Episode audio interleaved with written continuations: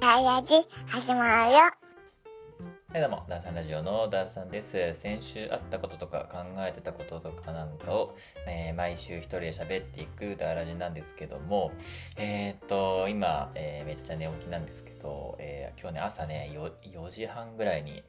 来ましてですね、なんで急にそんな早く起きたかっていうと、まあ、昨日も別に5時ぐらいに起きてんだけど、あのーなんかね、あの、寝てる時に、スウェット着てるんですけど、長袖のね、長袖のスウェット上下を着てるんだけど、なんか右の袖になんか違和感を感じて、で、左手で、その、手の方からね、なんかこう、な、言葉でなんて言ったらいいんだろうな。左手でその袖の袖の中をね、ほじくってたら、なんかね、何かがいて、うん、なんだろうな虫虫っていうとイメージするのはなんか昆虫みたいな感じなんだけどそういう虫ではなくてミミズのような何かなんというかうどんのようなねブニブニしたなんかなんだろうな5センチくらいでうどんみたいな太さのブニブニしたものがいてええー、と思ってそれをパッて取り出して左手左手でね右手の袖に入ったそれをあの左手でパッと取り出して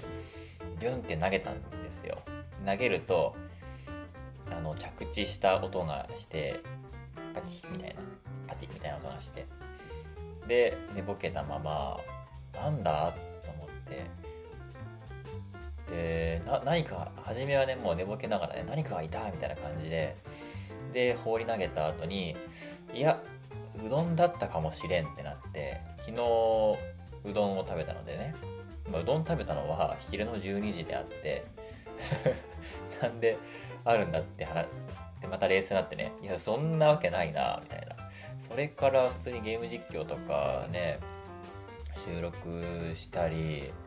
いろいろやっての夜寝てで朝に今気づくかみたいなそんなわけないなみたいなでいやなんか結構大きめなミミズかもしれんなみたいな。だから洗濯洗濯したまま洗濯物干して外に干すんでね。そのままなんか入り込んでそのままずっとた畳まれた状態で生息していていやそれも違うなみたいな。だから寝てる間に入ったの？みたいなね。ええー、みたいな。でまあペチッと音がしたからまあ床にね向かってパチンとこう投げた感じになったと思うんだけど俺のスローイング的にね。で電気つけてな外外はねもう明るかったからそのまま起きちゃおうと思ってで眼鏡かけて床見ても何もなくて結構探したんだけど何も出てこなくてうどんなのかねミミズなのかわかんないけどそれを知りたくたくてさ何だったのかちょっとねワクワクしながら探してたんだけど見つかんなくてで未だに見つからないと。そのままねダーラジの台本パチパチ打ってでちょっとね早起きしちゃったからなんか台本が出来上がった時点で眠くなってで、まあ、9時ぐらいに寝てで、まあ、その間にねなんかラジオ体操したりストレッチしたりとかもあるんだけど9時ぐらい寝てで今10時になって 今収録してるんだけど 1, 1時間ほど仮眠取ってねシリに 1, 1時間だったら教えてつって。でアラーム鳴って起きたみたいな感じなんだけど何だったんだろうなあれ。未だに分かんないですね袖にあるものは。うん謎でしたね。初めなんかそのなんか縫い目？縫い目かなとか思ってコリコリしてたら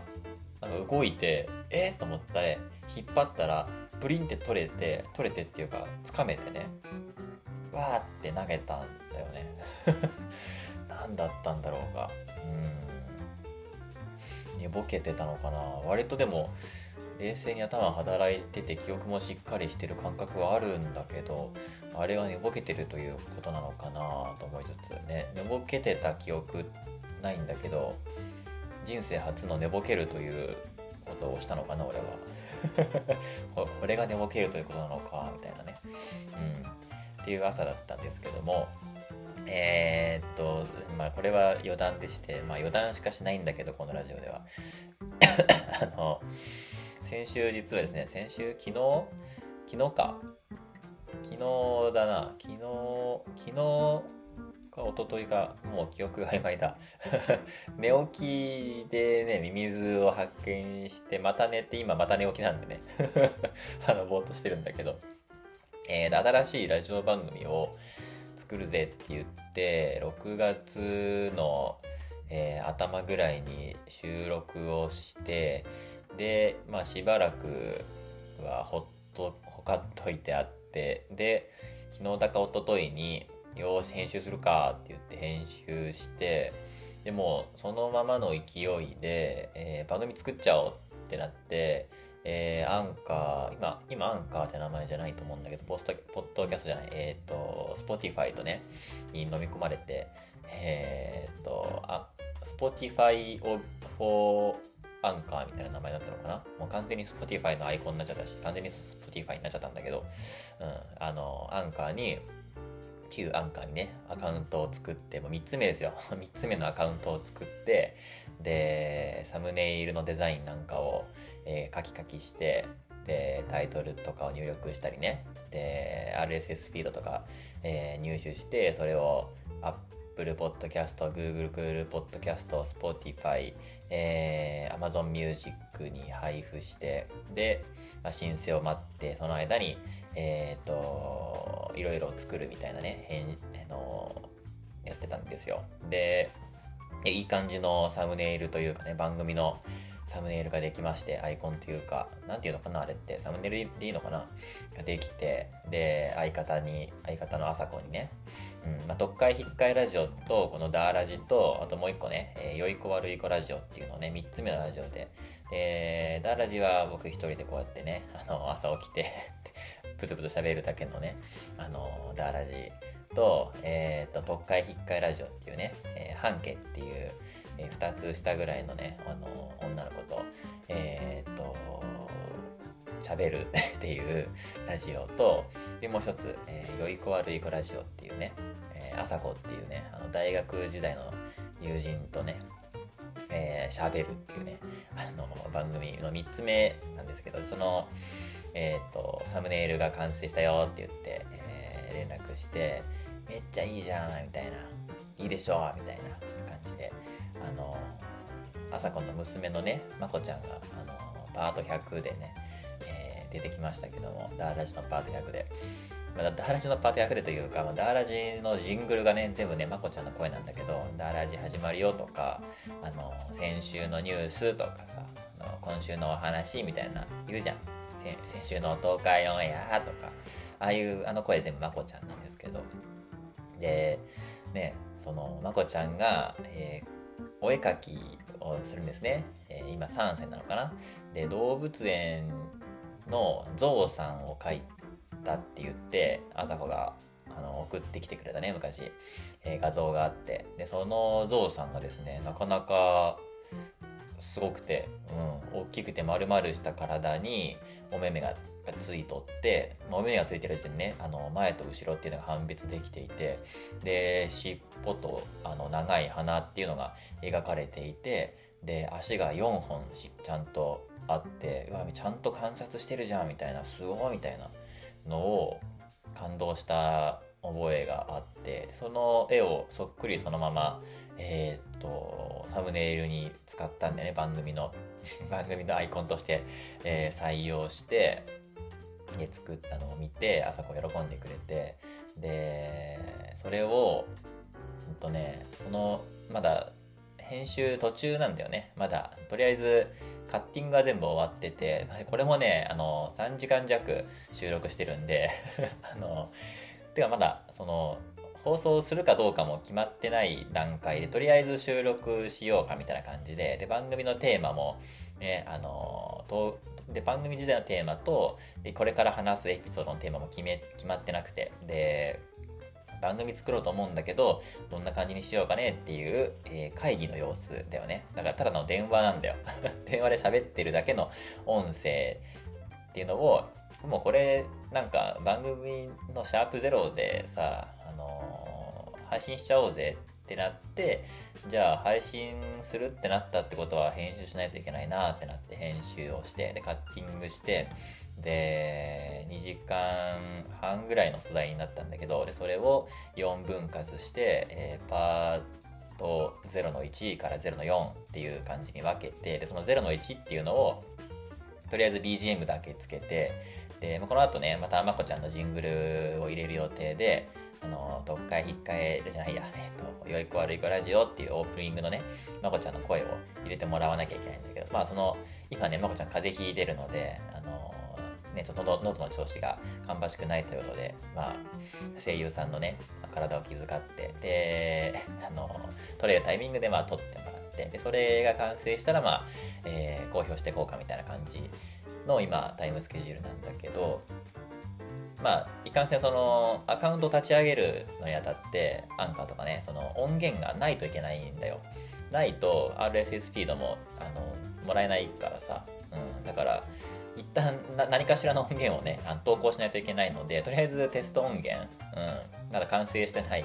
ただ喋ってるだけのねでまこちゃんのジングルも入ってないようなテスト音源をとりあえず、まあ、朝子にも一応こんな感じになるよっていうのをね、あのー、見せたくてね。え投稿して、えこんな感じのサムネイルでこんな風に聞けるようになるよみたいなイメージみたいなのを持ってもらいたいかったからね。でやったらなんか反響があっちゃってあるはずないのに あの別にどこにもねあのいついつにあげますみたいなのまだ発表してないし朝子に見せる聞かせるためだけに投稿したやつなのになんか視聴者がもうできてしまって一晩で。であれ聞かれてるって思ったんで、まあ、上げて数時間でパッと見たら 4, 4回ぐらい再生されてたんだよね。俺が聞俺が俺が自分自身に一回聞いたんだよね。うん。でその俺が聞いてる間だから本当に1時間弱ぐらい上げてにすでに再生数が4になってたんだよね。おやと思ったんだけどで次の日見たら朝起きてみたらそれが大変なことになっててでなんかすごいいいねが押されていてなんならあのフォロワーまで出てしまって誰々さんがあなたをフォローしましたみたいなフォロワーさんまで出てきてしまってあれもうこれすぐ出して消す予定だったんだけどなみたいな やつでちょっと消しづらくなっちゃったんだけど、まあ、次のね次のというかまこちゃんの音源が取れてあのー、ラジオが完成したらその第1話を投稿してそのテストテスト用っていうタイトルのねなんかあのカッコ仮って書いてあるタイトルなんだけどそれは消すんだけどどの道ね。うん。あれ聞かれてんなみたいなね。うん。意外ですね。まあアンカーの方はまだ見てないんだけどアンカーとあとスタンド FM でやろうと思って特化1回ラジオはねあのスタンド FM 使ってないんだけどあのなんか子育てとかをメインで喋るからなんかなんだろうなサンド FM の雰囲気ってなんかそっち系だなと思ってサンド FM にもアカウント作ってね。で共有しようと思ってやったらスタンド FM の方ですごい聞かれちゃうっていうことが起こってで俺も朝かもおーおーおーみたいな感じになってるっていう今なんだよね。っていうのが昨日だか一昨日だかにありましたっていうお話です。はい。じゃあ、もう結構喋っちゃったんだけど。はい。じゃあ、先週の東海オンエアからいきましょうか。先週の東海オンエア。は？い。先週、面白かったのがね、あの、マジのお店に東海オンエアが考えた商品がたくさん売れる棚を置いてもらおうというやつで、まあ、えー、珍しくタイアップだね。うん。タイアップしようと思ってしたというよりは、あの話がね、大人たちの方でボボボボと進んじゃってなんかタイアップになっちゃったみたいな感じなんだけど大体タイアップってねサブチャンネルの方でやるからね。でえー、っと松清とのコラボなんだよね。でで企画としては番そのの、えー、その時のチャンネルのね企画としては松清に東海オンエアが、えーと自分の名前を出さずに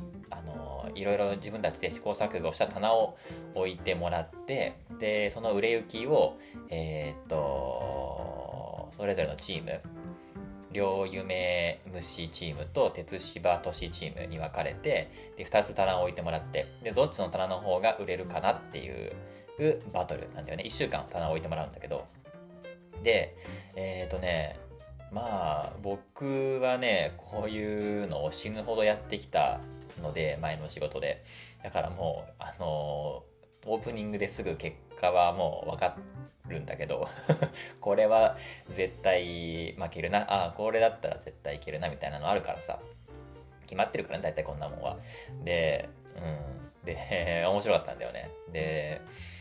まあえっ、ー、とね松清って俺ぶっちゃけ行ったこと一回もないんだけどあのまあ浜松というか静岡県内にはね京林堂っていうねあの大大薬局があるので京林堂っていう薬局でみんなあのお買い物をするんだけどそこでね、えー、その松清っていうのはまあ多分全国区なのかな、大きいね、薬局ですよ。で、薬局なのかな？どういうくくりなのかな？まあ、薬局だよね、松清ってね。で、えっ、ー、と、ルールは、まあ、同じ棚がえー、同じ大きさの棚があって、で、なんかポップとか、その棚のなんかデザインみたいなものは、自分たちね、絵の具とかポスカとか使って、きらびやかにポップを作って、で、あと、一個だけ縛りがあって、大人の事情で8-4を必ず入れなきゃいけないっていうのがあって、まあまあまあ大人の事情なんでしょう これを売らなきゃいけないっていうのがあって、それをキャンペーンに絡める上で、これをこことタイアップしなきゃいけなくなって、みたいな感じのいろいろな複雑なやつがあって、で、なんやかんやって、8-4を入れなきゃいけないってなっちゃったんでしょうね。で、あの、それでやっていこうみたいな。っていうので、それぞれスタートして、で、両夢虫チームは、まあ、何をテーマにするかってなった時に、まあ、それぞれのね、チームやっぱテーマから決めるわけですよ。まあ、これは、まあ、大事ですよね。その、どんな棚作るにも、やっぱテーマは必ず決めなきゃいけないので、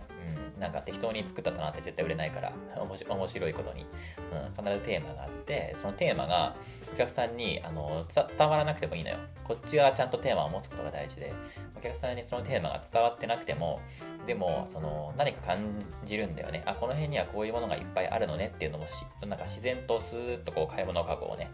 あの、買い物カードを引きながらね、スーッとお客さんがこう、導入されていく感じがあるのよ。うん。で、まあ、お互いちゃんとテーマ決めるんだけど、で、で両両有名虫チームはね、夏を意識したチョイスにしてみようと。うん。でも、8-4っていうのがもう縛りであるから、もうこれを軸にテーマ決めるしか逆にないよねって話になって、で、だからもうね、これから夏を連想させるような、うん、制汗剤だったりとか、えー、っと、なんかそういうね、日焼け止めだったりとか、そういう連想させるようなものっていうのも、えー、いっぱい置いてこうぜ、みたいなね。うん、そういう感じで、あの、いろいろ作っていくんだよね。だから青空をイメージさせるようなものを、こう、絵の具でね、あのー、鮮やかに、あの、彩色していったりとか、棚をね、とかやってて。で、一方、あの、鉄芝都市、うん、鉄也と芝優と都市光のチームは、この松清にある、あの、各アイテムの、あの、一番いいやつっていうのを集約していこうっていう風になったんだよね。だから、あの、シャンプーコーナーのトップと、あの、なんだろうな、あの、歯磨き粉コーナーのトップと、あの、洗剤コーナーのトップと、みたいな。そう、だから、すべてのナンバーワンを集めて WBC を作ろうみたいな感じになったんだよね。で、ポップもね、すごくて、でもやっぱ、あの、1番から9番がね、背番号がついてて、で、ね、1番、誰々みたいな、1番シャンプー、どこどこみたいなやつで、あの、ポップもね、すごいいい感じで、めっちゃ迫力あって、WBC みたいなね、感じで。で、だから、で、で、いいものっていうのが彼らにとっては一番高いものなんだよね。うん。で、高いもの、それぞれのジャンルで一番高いものっていうのを選出して、で、あの、松清っていうドラッグストアのあの WBC チームを作って、それで売るみたいな感じになったんだよね。で、まあ、どう考えても、これじゃ売れないんだよね。うん。なんだけどね。でも、やっぱね、あの、ポップはすごい上手で、哲也とかすごいこだわるし、ね、あのー、そういうアーティスティックな面を持つ哲也とか、こだわりを持った哲也とか、アートにあの関心のある芝優と、あと筆文字とかがすごい得意なね、字が綺麗なんだよね、あの、としみつ。筆文字が綺麗なとしみつとかが文字をずーっとこう書いてって、すごいダイナミックで分かりやすいポップを作ったんだけど、まあ、絶対売れないんだよね、これって。うん、間違いなく。で、まあ、結果はやっぱりそうで、あのまあ、1週間経って、えー、両夢虫チームが4万6千円売れたんだよね、あの棚で。で、えー、鉄芝都市が1万4千円で、3分の1も売れなかったんだよね。うん。っていう結果になったみたいな、があって、で、やっぱ考えられて作ってるんだ、みたいな、棚ってすごいんだな、みたいな感じで終わったんだけど、やっぱね、その、どあの同じような仕事をしてきた身としてはすごいねあの見応えがある楽しい動画だったんだよね俺的には。いやそのチョイスでそのテーマでそれのくくりにしたら絶対売れないよっていうね。うん。高いものがいいものっていうのも違うしそのなんだろうな。そのちその結構小さめの棚なんだけどそこに集まってるものってやっぱちょいとつまめるものっていうのが重要だし高くていいものは売れないんだよね。うん。ましてや、ドラッグストアって。ドラッグストアに来る人っていう客層を想定すると、安くて質の悪いものっていうのが一番売れるわけですよ。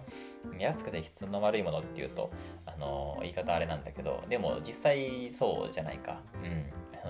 ん、なんだろうな。やっぱ一番、ね、世界中で売れてる料理といえば、カップヌードルやマクドナルドだし、うん、その、別に質悪くてもうまけりゃいいんだよね。我々って その悪いのはなんとなく知ってるけどその悪さっていうのをちゃんと知ってる人は控えたりするんだけど多くの人はそこにリソース割かないからちゃんとこのこれはどう悪いのかってのはちゃんと調べようとかそこにちゃんついてちゃんと勉強しようみたいなのにリソース割いて生きる人って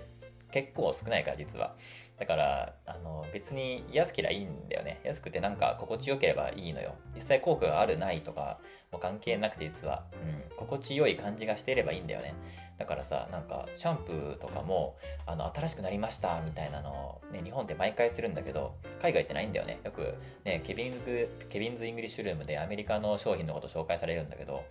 アメリカの商品例えばアメリカの日清とかでもあの季節限定の商品って出たことがないんだよね、うん、でこの間初めて出たみたいなの。であのパンケーキ味のラーメンが出たみたいなね。出たそれこれが初なのみたいな。攻めたねみたいな感じなんだけど。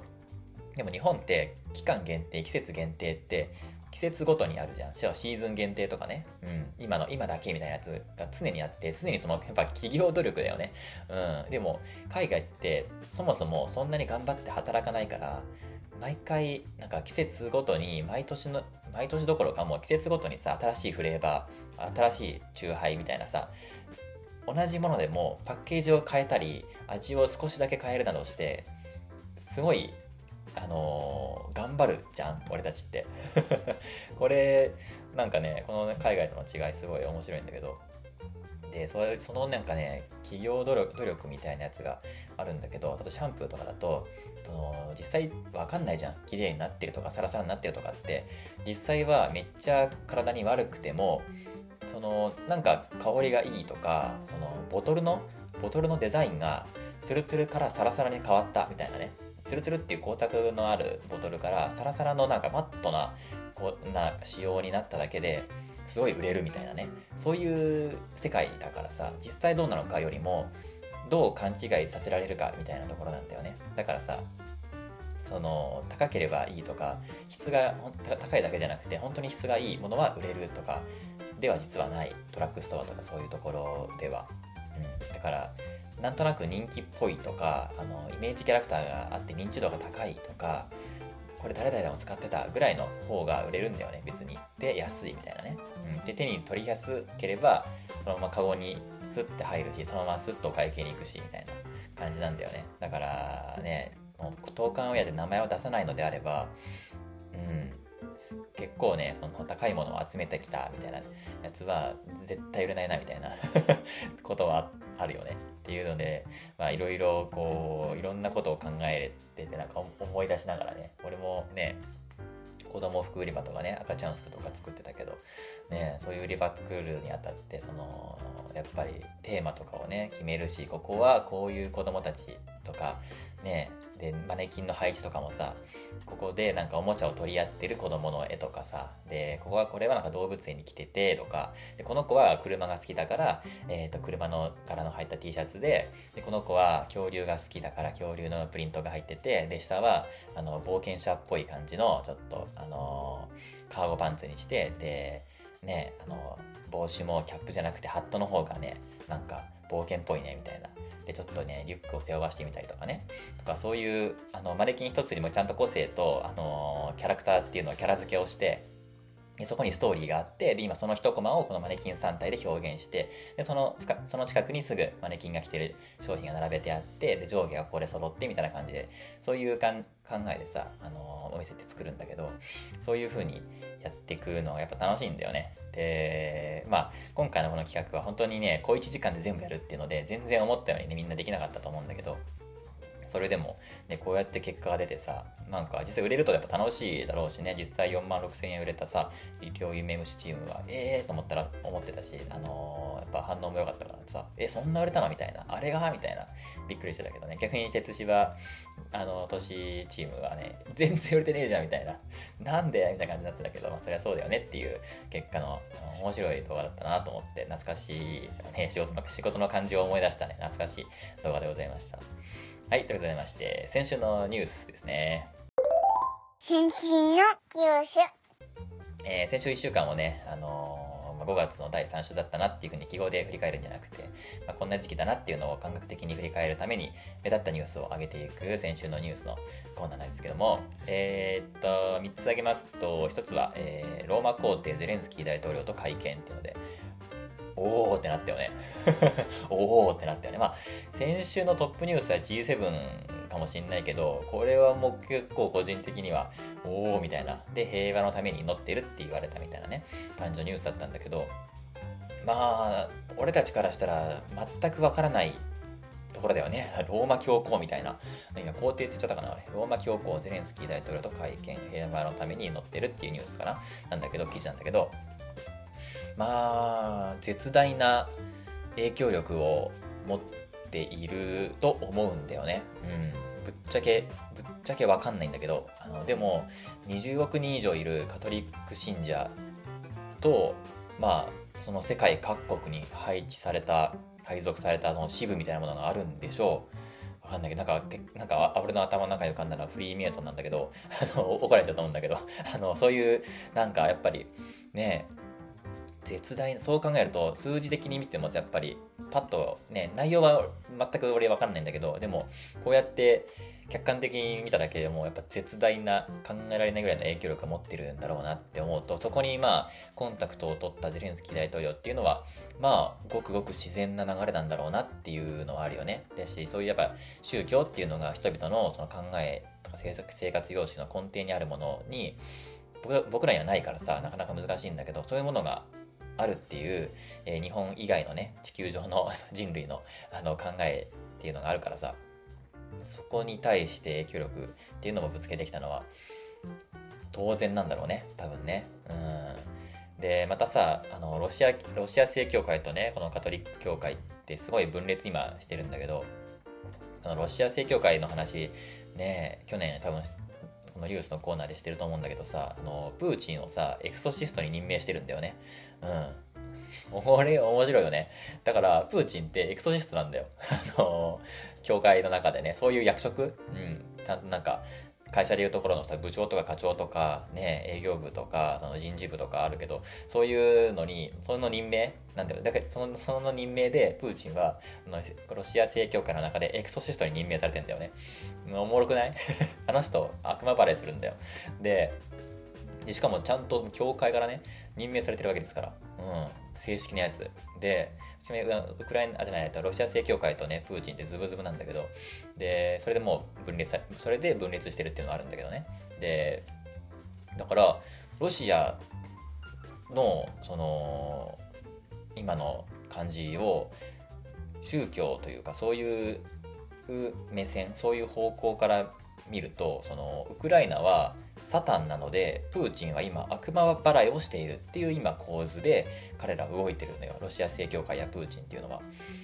ここまで来るとなんかもう世界線違いすぎてさそりゃ我々国際社会はみんなロシアとお話にならないよねっていうのが分かってくるよね。これはもうあの人となんかこうね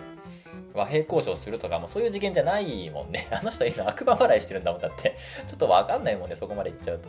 これ、これダメだっていう感じになってるんだなっていうのを、なんか改めて思ったよね。うん。っていう一つ目のニュースでした。はい、二つ目。えー、二つ目はですね、G7 経済経済威圧容認せず中国中国念頭、えー、首脳ら合意へっていうので、まあ、G7 が、えー、16日から始まったんかな。でぞろぞろぞろぞろね、あのお偉いさんたちが現れてで僕も見ましたけど僕散々ツイッターでね拡散されてましたけどあのね各トップが国のトップがさねあのー、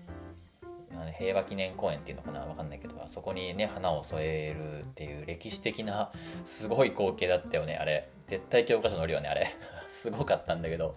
おおみたいな。うん。あれは世界中が湧いたのかなきっとね。うん。もうこういう過ちを起こさないようにしましょうっていうのをさいつも日本人だけでやってたわけじゃん。うん。多分。なんだろう。なんか夏休みとかになるとねなんかテレビでね放送されて俺あれあれ結構苦手だったんだけどなんで俺たちでやってるんだろうみたいな、アメリカが落としたんだよねみたいな。なんでやられたことに対してもう同じ過ちはしないようにしましょうって自分たちで言ってるんだろうみたいな。これをなんかアメリカに対して訴えるとかその国外に対してこう発信するとかじゃなくて なんで身内でやってんだろうみたいな。うん。なんかなんだろうなその A 君が B 君にいじめられてで A 君の家族の中であのもうこんなことが起きないようにしましょうって言ってるだけで B 君はずっといじめてくるみたいなね。あのなな何をしたいかはちょっとよく分かんなくてなんか、うん、昔からあの番組あんまり好きじゃなかったんだけどなんかこのそういうそういうなんか俺のねななんか固定概念というかそういうのがあったからすげえと思っちゃったんだけどさ。でそこにね、あの、もう今日の朝見たんだけど、あの、ゼレンスキー大統領今来てるらしいですね日本にね。やばと思って、うんまあ、来るみたいな話はあったらしいんだけどでもなんかみんな、まあ、オンラインだろうなっていうのをなんとなく思っててそしたらなんか来日みたいな感じになってえー、えー、みたいな。今いるのみたいな感じになっててさびっくりしたんだけど今あの普通にオンタイムのニュースで見てえーみたいな感じであの今日本に来てるらしいですね。でこれはものすごいメッセージだよね、うん、あの今核をめぐってねその中東もそうだし中国ロシアねそののなんかまたまた冷戦みたいな感じだけどさでロシアもねずっと核をちらつかせてるわけじゃん。核戦核ボタンを押しちゃうよみたいな北朝鮮も韓国に対して核核俺持ってるよみたいなのをアピールしてるわけじゃん、まあ、日本に対してももちろんそうなんだけど。っていうこの今のこの環境下においてゼレンスキー大統領が来ちゃうんだなっていうここで。でこれはもう核はダメだよねっていうめっちゃ強いメッセージになるじゃん世界に対して。うん。おおってなったよねこれは。さすがに。ね。すごいね。でまあ、このニュースっていうのが、あのー、政治的に影響力をね、あの中国の話ね、あの政治的影響力を出すために、輸出を制限するっていう意地悪を最近中国よくするんだよね。最近、最近っていうかまあずっとするんだけど、そういうことを普通にするからね。うん。で、中国をそれ中国がそれをやってきた時に、まあ、日本もなんかねその半導体のとかそういうねなんだろうなあ日本がその気なら俺たちはもうお前らに輸出しませんみたいなことをするんだよね。だからあらゆるものを武器にするんだよね、あのー、自分たちが持ってる、うん、自分の思い通りにならなかったらあじゃあもうこういう意地悪しちゃうよ。いいの？みたいな。そういう外交の仕方をするのよ。なんかうんわかるけどなんかなんだろうな一国のトップがそういうのするの？みたいな。ね別にね、中国じゃなくてもやる理想だけどさやるんだろうけどでまあ中国がそれをやってきた時にこの、ね、我々我々先進国はどうするのかなどうするかっていうのを決めないみたいなのをね G7 で決めようかみたいなことをあのー、なんかニュースになってたんだよね。決めようかみたいなことを話し合われるらしいみたいなことがね、うん、でまたねあのマクロン大統領があのー、なんだろうないや G7 は反中国組織ではないだろうみたいなことをね言ってるんだけどまたねあれこの間もなんかこんなことを言ってなんかみんなにん？みたいな感じで思われてなかったっけ？みたいなね。うんあったんだけどさ。マクロン大統領はやたらなんかこうちゅなんかこういうこういう話はなんだろうなその中国と台湾の問題とかは我々西洋はあんまり関わらない方がいいよみたいなことをね、うん、そっちまでなんかね同じなんか飛び火しちゃったら嫌だもんみたいなことを言ったりして前なんか何言ってんだこの人みたいな感じに なったニュースがあったんだけど確か。うん。でまたこれやったんだよね。またそんな発言してみんながうん？ってなるみたいなね。うん。感じなんだけど。でうんまあ微妙だよね。わかんないけど中国だけをそんなにっていう気持ちもあればでもね実際みんなでどうするか考えるべきでもあるし対策をするべきだもんね。うん、でまあねこの16日に G7 が始まってえ、18日にあの中国とあの中央アジアたちがまたサミットをするっていうね。また G7 とこうね引き合いに出してみたいなね。対抗してというかまた日にち合わせてきたけどね我ら西洋がそうやってやるんだったら、ねまあ、このこのユーラシア大陸の中心は中国だぜみたいな感じでやるんだけどそのそのサミットにあのロシアとねもともと関係が深かった旧ソ連の島島というか国々たちがあの呼ばれるんだよね。あの最近ロシアが弱ってきてて中国が強くなってきてる感じっていうのがすごい出てて。でロシアからしたらあれ？ちょっとうーんなんかあれ？みたいな感じになってるんだよね、うん、やたら中国が仲良くしようとしてきてる。でロシアは自分の方が上だと思ってるけど、まあ、中国は自分の方が上だと思ってるし、まあ、まあ、多分俺たちというか国際社会も中国の方がまあ力が上だともう認識してるよねロシアよりもね。そんな中でさあのロシアがずっと可愛がってた子分たちが中国の中央アジアサミットに呼ばれて、あ、なんかロシアさん、僕ら中国の方に呼ばれたんで行ってきますみたいな感じになって、ああれあれあれみたいな感じになってるっていうね。また、うん、またなんか、ね本当に面白いね。この中国らしいというか、うん、ね、本当にらしいよね。うん、なんか、ハリウッド映画とかでも、なんか中国っていう国がやる役回りっていつもこういうやつだもんね。ロシアとかもね。うん。やっぱそのイメージ通りなんだよね。面白いなと思った、えー、ニュースでございました。はい、3つ目。えー、ミャンマー軍10億ドル相当の武器などを輸入し市民攻撃っていう、まあ、国連からのニュースなんですけどもミャンマーが今ね大変なことになってて最近のニュースで取り上げたことか忘れちゃったけどなんか中田のあっちゃんとかもなんかこの辺の解説してた気がするんだよね YouTube で見てないけど。で今ねミャンマー軍ミャンマーっていうのが軍によってねあの実効支配されてるんだよね。おーみたいな。おー 21, 21世紀におーみたいな感じなんだけど。それそれでロシアとか中国が武器を大量に売ってるんだってミャンマーにね。うん。それはもう10億ドル相当、またもっとなんだよね。で、そうなってることに国際社会が、これなんとかならんかねって言ってるよっていうニュースなんだけど、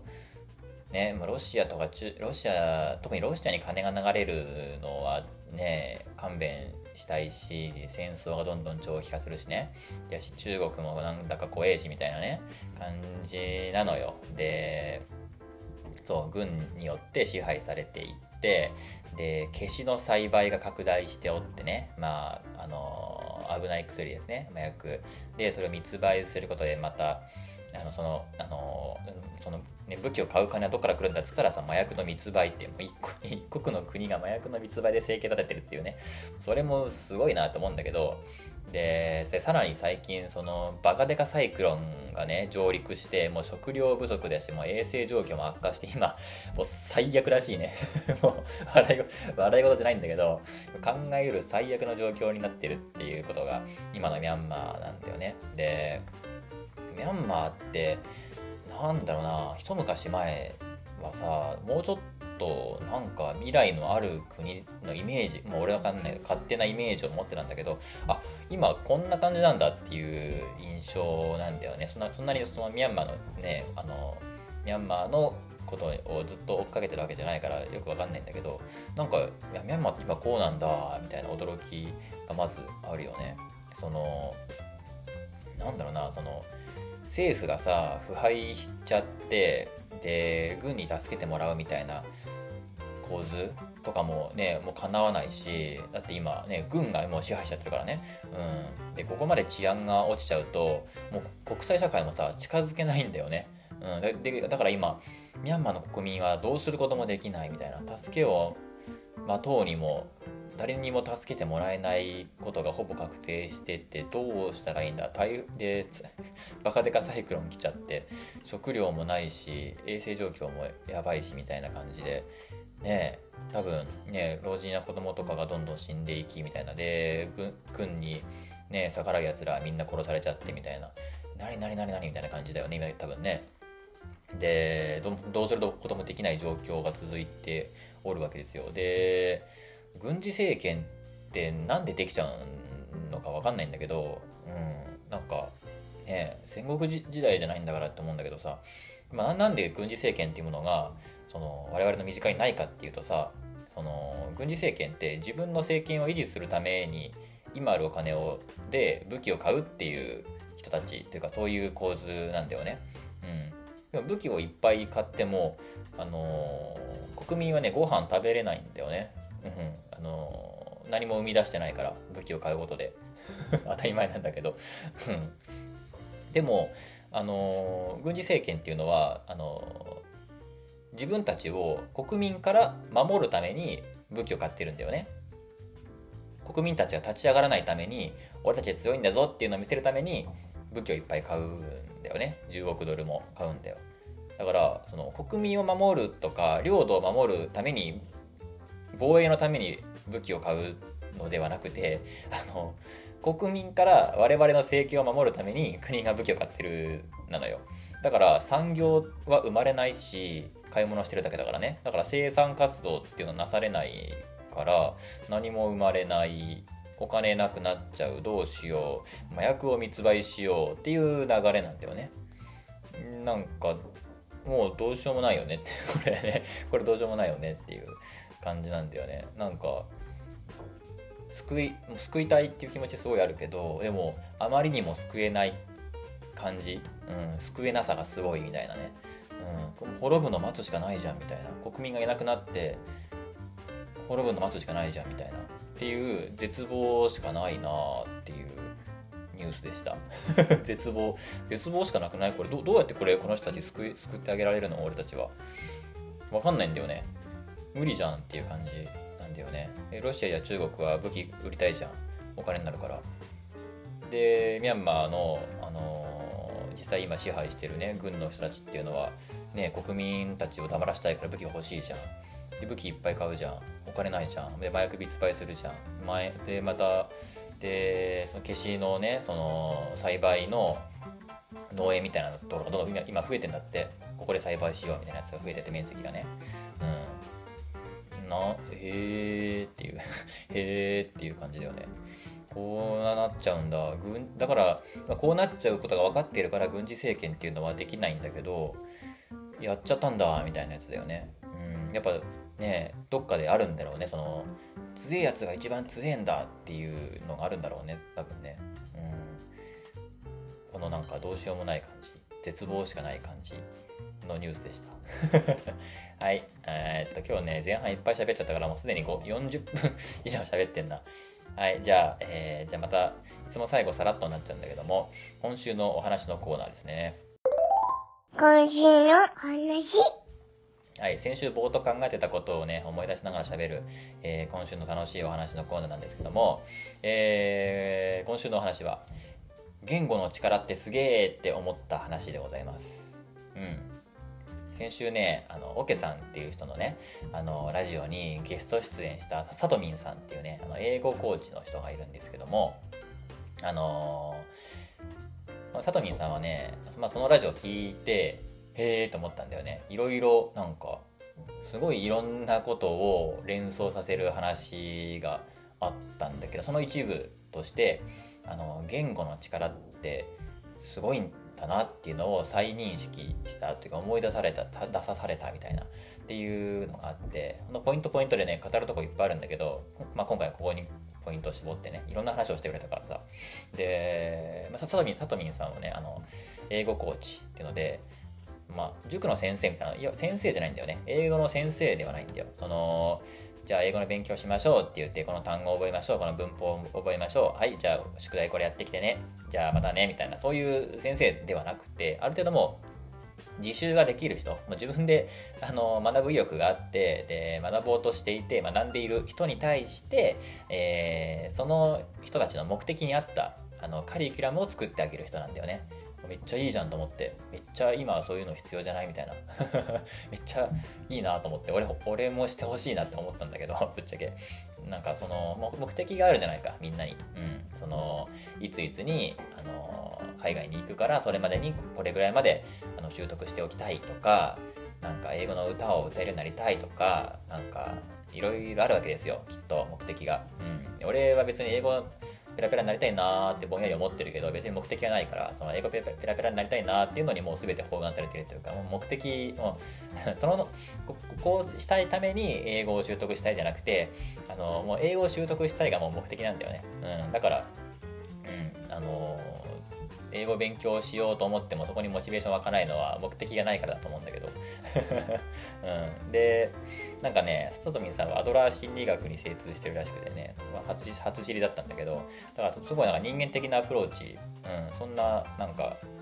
コーチングなんだろうなっていうのを想像しましたね。やっぱなんか目的を大事にしたりとかね、うん、すごいなんか人間的に現実的なそういう心理学なイメージだからさこのアドラー心理学って。よく知らないんだけど。だからああなるほどなと思って。だからそういう一人一人にの一人一人の目的っていうところに着目してそれに合ったコーチングをしていく。それに合ったカリキュラムっていうのを作ってあげるみたいな。あだからコーチングなんだっていうので納得がいったんだけど。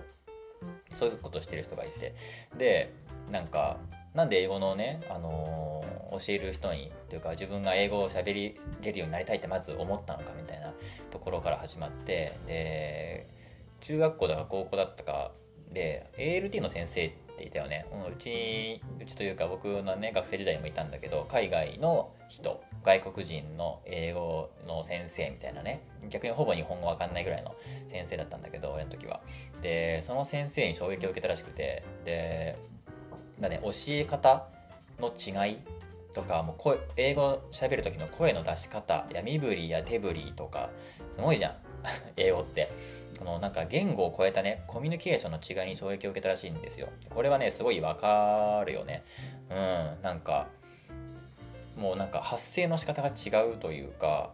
根底にある文化みたいなものがやっぱその言語表現に現れまくってるんだよね。うん普通の先生だったらさ生徒を指す時に「はいじゃあ次誰々君」みたいな感じで指すじゃん、うん、そこに何もないわけじゃん。でもその,、L、その ALT の先生はその生徒を指す時になんかもうドラムロールを 入れるかのごとくブララララプシッみたいなね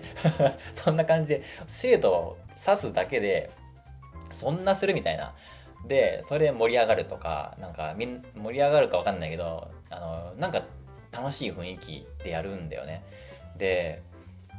すごいイメージできるじゃん、それ。あアメリカ人だなみたいな。アメリカだなみたいな感じ。うん、アメリカだけじゃないかもしんないけど、その西洋の英語圏の感じ。オーバーリアクションで身振り手振りがすごくて、ねちょっと声も大きめでみたいなね。うん、で抑揚がぐんぐんぐんぐんあってさめっちゃ感情表現が伝わってくるあの感覚まあ映画よく見るからさその映画すごいわかるんだけどめっちゃ顔動くもんねアメリカ人って喋りながらめっちゃ顔が横とか縦にうんうんうん動いてさ表情ももうすごい変わるじゃん。うん。すごい怒った顔で褒めてきたりとかね。うん。あんたその格好超いかすねみたいな感じをさすごい眉間にしわしわ寄せてあの言葉わかんなかったらなんか怒ってんのかなと思うぐらいの感じで なんか面白いよねすごいね。俺たちそれないじゃん。で多分さとみんさんは学生時代にそれに衝撃を受けたんだろうね。でこのなんか根底にあるさ当たり前のようにそのたの今の時間を楽しもうとする姿勢だったりとかみんなを同じ空間にいるみんなを楽しませようとする姿勢みたいなのを先生として。っていうのなんかチャレンジしただけでもう大盛り上がりみたいなすげえみたいなやったぜみたいな感じのあの感じにやっぱ日本人はね、まあ、俺も衝撃を受けた覚えあるもんねやっぱりね。うん。まあ間近でこう喋ったことはないけどやっぱ映画とかで見てすげえみたいな。でなんか今だと映画とかじゃなくて YouTuber とかでもいるわけじゃん。日本大好き好き外国外国人 YouTuber とかいて。でやっぱりあやっぱり本当にあんなに動いて喋るんだみたいなのを見るとやっぱおおって思うしね。うん。でそのなんかねあのー、もう一つ言ってたのがなんかそういうなんかね常に遊び心を持ってるみたいな、うん、楽しませようとしたりとかハッピーな気持ちにさせてくれる感じ。で日本のその特に教育現場とか職場だとさあんまり許されないじゃんそういうのって。その遊び心が許されない日本雰囲気のさ日本で急にアメリカ人がポンってこう出てくるとやっぱ衝撃受けるんだよね。うん。なんかなんだろうな。このなんかそのの言言語っていう体験言語っていうところなんだけどでもそれだけで収まらないぐらいのなんか体験をするよねその初めての言語と接するとそれなんだけどなんかなんだろうなうちのうちのっていうかもともとのね僕の職場ではね外国人のスタッフがね半分ぐらい半半分ぐらいが外国人のスタッフでそういう人たちとコミュニケーション取りながら仕事をしてたんだけどやっぱねなんだろうな仕事中だけど僕らが思う仕事中と彼らの中の仕事中となんかとととてもね 彼らの仕事ぶりっていうのはとても仕事中だとは思えないんだよねやっぱりななんだろうなまあ、普通にね、仕事中に YouTube 見るんだよね。携帯取り出して。びっくりするじゃん、こっちから。え、えー、みたいな。いやいや、そん、ダメだよ、みたいな。えー、でも、今暇だから、みたいな。そういう感じなんだよね。びっくりしちゃうよね。で、そう、だから普通に仕事中に電話し始めて、あ、もしもしっていきなりポッケからスマホ出してさ、いきなり、もしもしみたいな感じで 電話し出したりとか、いいんだけど、よくないじゃん。あのー、なんか、ね、子供のお迎えがあるとか、なんか今ね、その、家庭がごたついてていつでも連絡取れる状態じゃないと自分はいけなくてみたいなのを、まあ前々から言ってといてくれれば別にね、いいんだけど、そうでもないだよね。うん。まあもちろんそういうケースもね、あったりしたんだけど、普通ナチュラルに電話し出すとか、お菓子食べてたりとかね、まあ、ご飯食べてんだよ、普通に。うん。なんでご飯食べてるのって言うと、うんお腹空いたんだよねみたいなあお腹空いちゃったんだお腹空いちゃったと思ったら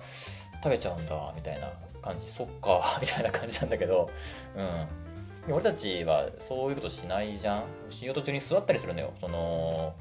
ね洋服屋さんであの店員が商品棚に座るみたいなの見たことないじゃん俺たちって。びっくりするじゃん。え？あの人店員さんだよね、スタッフだよね、スタッフがなんで洋服が置いてある商品なのに座ってるみたいな、え、ん？ってなるじゃん。そういう光景見たことないけど、彼ら自然とするんだよね。うん。で、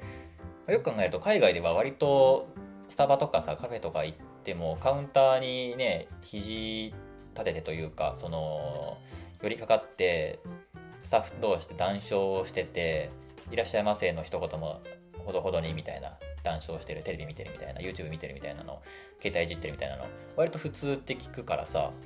まあそうなのかみたいなね感じなんだよね。うん。なんか、うん、オーダーしたけどそのオーダー中にあの定時になったからオーダーされたまま帰っちゃうみたいな引き継ぎもせずにとかも聞いたことあるしなんだろうな。お腹空いたらお菓子食べるし仕事中に棚に座るしみたいなね。で俺たちの感覚からするとえー、これが仕事中の態度ですかっていう風になっちゃうんだけど彼らはナチュラルなんだよね。ナチュラルに自分でいようとしてるんだよね。うん。だから日本の職場に馴染むにはすごい努力しなきゃいけない。あらゆることを我慢しなきゃいけない。でも俺たちはナチュラルに自分を律するから日本人は。ナチュラルに我慢できるんだよねうん仕事中にスタッフ同士でおしゃべりはしないしましてや携帯見ないし、まあ、俺は普通に携帯見てたんだけど 俺、俺マネージャーでありながら普通に携帯持ち歩いて携帯見てたし、あのー、ま、逆にスマホあった方が仕事が便利になるからね。うん。だから、そういうので、なんかコミュニケーションとか取りながらね、携帯で あのー、他の店舗と、とかそういうことしてたしね。だから、俺は別に、別に、ね、携帯いじってたんだけど、で、でも、お客さんから見たら、え、スタッフが携帯いじってるっていうふうに、やっぱお客さん目線で見たらね、なっちゃうんだよね。だから、かといって、まあ別に俺も怒られたことないし、別にお客さんに不審がられても、不審がられても多少はいいやっていうので、携帯いじってたんだけど、うん。でもこれはもうね、特性なんだよね。うん。日本の特性なんだよ。で、まあ、さとみんさんもその、英語に引っ張られるんだってね、リアクションとか、自分が英語喋ってる時っていうのが、やっぱり自分らしく入れるのかな。そういう風に感じるのかな。まあもともとね関西出身の方でオーバーリアクションの方っていうねあの個性を持ってる方なんだけどあのー、やっぱさとみんさんにとってはこっちの表現方法の方が自分にとって自然だったっていう感じなんでねこのイントネーションとか抑揚が抑揚がさ緩急がワンワンワンワンあった時に驚いた時驚いた時のリアクションとしてこっちの方が自分のひょの表したいリアクションを表現できるっていうのがあったんだろうね。うん、でなんだろうな日本語ってさ日本人にしかちゃんと伝わらない感覚ってすごいあってだってさ同じ同じタイプしかいないじゃん。アメリカっていろんな人種やいろんな文化やいろんな宗教が織り交ざってるけど日本人って全員同じじゃん基本的に。海外から比べるとね。まあ一人一人違うんだけど海外に比べたらみんな同じ顔だしみんな同じようなねあの人生を送ってる感じのなんか単一民族って感じじゃん。島国の単一民族。ザ日本人みたいなものが結構確立されてると思うんだけど。だから日本語って抑揚がなくても表情がなくても身振り手振りがなくても伝わるからみんななんとなく同じだから大体ね何歳で死んで大体こういうことやってたら幸せで大体こういうルートを通って生きていくみたいなものが、ね、海外に比べれば外国人に比べれば大体決まってるからそのだからそんな身振り手振りしなくても表情豊かにしなくても抑揚をつけなくても伝わるからそれをしなくなってったんだろうね、うん、僕らはこの何万年もねここの島国で暮らすうちに。だからまあ自然にこういう言語になったと思うんだよね。だから。うん。だからそのなんだろうな。日本人のさマスク文化ってあるじゃん。口元隠すんだよね。あのー、でも西洋の人ってグラサン文化なんだよね。口元はね出すんだよ。口元と出さないと伝わんないから。表情とかその自分が伝えたいことが伝わんないから。でも日本人はマスクしてても伝える伝えることができるんだよね。コミュニケーション取れるんだよね、うん、このねマスク文化とグラサン文化の違いが面白くてね日本人の日本のなんか、ね、特撮特撮ヒーローとかさねなんかなんとか仮面とかさみんなマスクなんだよね。目は、目は出てんだよね。顔隠、顔隠すってなっても、目はちゃんと出てるんだよ。で、口を隠すことで、あのー、自分は隠れてるっていう感じになってるんでね。まあ、忍者とかもそうじゃん。ヒーローとかもそうだけど、ね、あのー、なんだろう、月光仮面みたいな、そういうのを想像するとさ、口隠れてんだよね。でも目は出てるみたいな。でも西洋のグラサン文化のところだと、口隠しちゃうともうその人がもう分かんないからあのロボコップだろうがバットマンだろうがキャプテンアメリカだろうがみんなね あの顔隠してるんだけど口だけは出てるんだよ。目は見隠してんだけど目元とか頭とか隠してんだけど口元絶対出て出てんだよねあれ。あれ面白いよね。アメリカのアメコミのヒーローみんな口元出てるから。ちゃんとあの体とか全身タイツでで頭もなんかかぶってるんだけど口は絶対出てるんだよね。あれ面白いよね。あのロボコップスタイル。あれやっぱアメリカは口隠しちゃうともう何にも伝えられない。っていうのが出てるんだろうなって勝手に思ってるんだけど。うん、だからそのオーバーリアクションな人にとっては英語の方が伝えやすいんだろうなっていうのを思ったんだよねそれ聞いて。で、うん、実際さその英語喋ってる時の自分とあの日本語の時の自分で人格が変わる人っているじゃん。っていうのをよく聞くんだけど、うん、やっぱ英語喋ってる時はやっぱアメリカ人っぽくなってるんだよね。あのすごいおおらかでなんかノリノリで陽キャみたいな感じになるんだけどいやそのでその逆もよく聞くんだよ。その日本が好きで日本に暮らすようになった外国人とかもやっぱ母国語を喋るとやっぱそのの時の自分に帰るんだけど日本で日本語喋ってるとやっぱり日本人らしくなってくんだよね。自然と。うん、なんか言言語体系でその自分の人格まで変わってしまうっていうなんか言語の力ってすげえっていうまあ先にねタイトルで言ったんだけどそういうところから言語の力ってなんか人間に与えるなんかももっともっとすごい力があるんじゃないかっていうのをいろいろ考えさせられるこのねあのオケさんのラジオだったんですよ。でえっとね、アマゾンのね、奥深くにいるね、なんつったっけな、アモン、アモンダワ族みたいな名前多分違うかもしれないんだけど、うん、アマゾンの奥地に住んでるね、部族。で、えっ、ー、とね、数字をね、4までしか持っていない部族がいるんだよね。でそうなるとおのずと時間っていう概念がないんだよね。うん。だから彼らの扱う言語で時間を表すボキャブラリーっていうのが昼夜寒気雨季ぐらいなんだよね。でだから年齢が存在しないんだよ。だから彼らにとって昼夜寒気雨季を繰り返すだけの世界であって今が何月何日でで自分は何歳でで人間って大体何歳ぐらいになったら死ぬよねとかねえー、と二十歳超えたら成人でとかねこっからが子供こっからが大人とかこれぐらいになったらおじいちゃんおばあちゃんとかこのぐらいになったらおばさんとかそういうのがないっていう世界なんだよね。だから面白いよね。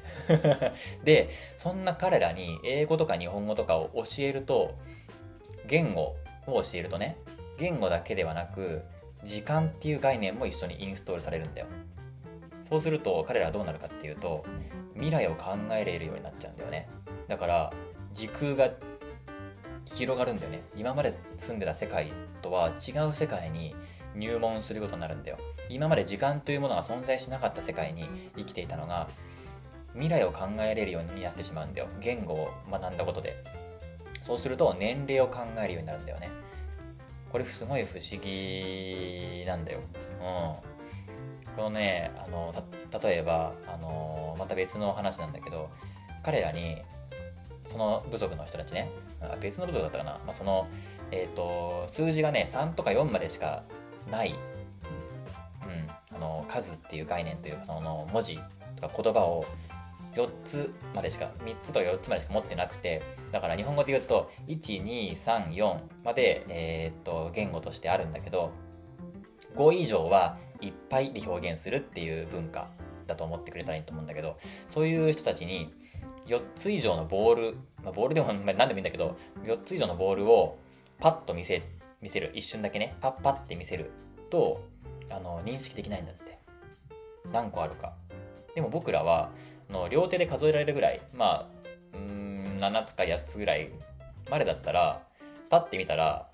一瞬だけ一瞬だけでもあ今なんか7個ぐらいあったよねって見える見えるんだよ。その目の認識も変わってくるんだよ。数字を持ってるか持ってないかっていうだけで。違うんだって。見え見え方が。だから視界も違うんだっておそらく、うん、見え方が違うんだよ、うん、であとね見え方で言うとあと色？色が2色しか色の色を表すボキャブラリーが2色しかない部族もいてこれも Amazon の口にいる部族なんだけどだから虹を見ても僕らは7色だと思うし西洋では6色とか10色っていうところもあったかな。大体が6色以下だったと思うんだけどその別の部族は2色しか色がないから虹を見ても赤と黒しか判別できないみたいなね、うん、え日本人だったら7色数えられるんだけどでも色という色の色を表すボキャブラリーが赤と黒の2色しか持ってなかったらもう2色しか見えないんだよね。さっきのその数字4以上持ってなかったら 5, 5個以上のものが現れた時に数をか、あのー、どのぐらいかっていうのを表現できないからパッとこう認識できない、うん、一瞬の判断であの個数を判断できないっていうのと同じで、えーと、色を表現できないから、えー、でもいやいや赤と黒しかないのでどうやって生活するのって思うけどでも例えばえっ、と緑色を表現するときは草のような黒っていうんだよね。で茶色を表現するときは土のような黒っていうんだよ。両方とも黒なんだよ。それを葉っぱのような黒か土のような黒かで緑と茶色を表現するんだよね。これってまあ僕らの感覚で言うと、えー、味覚？味覚ってえー、っと無限じゃん。人それぞれな上に無限なんだけどでも甘いとか辛いとか、えーと、しょっぱいとかねそういうのに集約されると思うんだけど言葉でねカテゴライズされていくんだけどでもチョコレートの甘さと、えー、果物何でもいいんだけどリンゴとかの甘さって同じ甘いで表現するよね。でも僕らはこれチョコレートのように甘いねっていうしこれリンゴのような甘さがあるね。フルーティーな甘さだねっていうふうに表現するよね。同じ甘いでもだからこれ部族部族と同じだよ。この部族が、えーと、色を表現する時と同じだよね。これは草のような黒だねとかこれは土のような黒だねっていうのと同じなんだよね。だからこの色を2色しか持ってなくても全然生活に困んない。それで伝わる。それで伝わるからそれでいいっていうね。だからなんか面白いなっていうその言語が逆にその狭めてる感覚を狭めてるっていうとも受け入れ受け取られるし別にそれで困らないしね。でそれでねあの数字みたいにさそれそれで数字を学んだりとかして時間をインストールされたりしたらまた世界が広がったりするだろうしでまたその味の感覚とかももしかしたら広がる広がることもあるのかもしれないしね。新しい言語体系とか言葉っていうのが生まれたら。うん。多分広がるしね新しい言語が言語が生まれたら僕たちの感覚っていうのはさらに広がることっていうのは全然あると思うし実際そういう体験もしたことあるしね俺も。うん。あとはねえっ、とね結構ずっと例えばの話をずっとしてるんだけど今。あとしょうがないっていう言葉って日本特有らしくてで海外の人たちがあの日本で暮らしている日本で暮らしている外国人の人が故郷に帰った時にしょうがないって言いたいのにそれを伝えられないのがすごいもどかしいっていうのを結構いろんな人が言ってていろんな国の人がね言っててしょうがないを言おうとするともう結構な長文になっちゃうみたいなね、うん、でもまあしょうがないっていうのはこの自然災害の多い日本人ならではの言葉らしくてもうしょうがないじゃん、うん、地震が起きたら家は潰れちゃったらこれって別に神様のせいとかなんとかのが悪いとかそうじゃなくてもこれはもうしょうがないみたいなね、うん、またやり直せばいいよっていう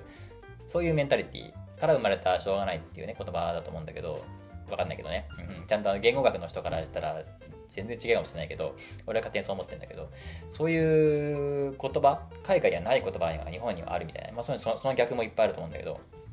だからそのしょうがないという概念をインストールしてしまった海外から来た人っていうのはその印象がないがない世界にまた帰省した時に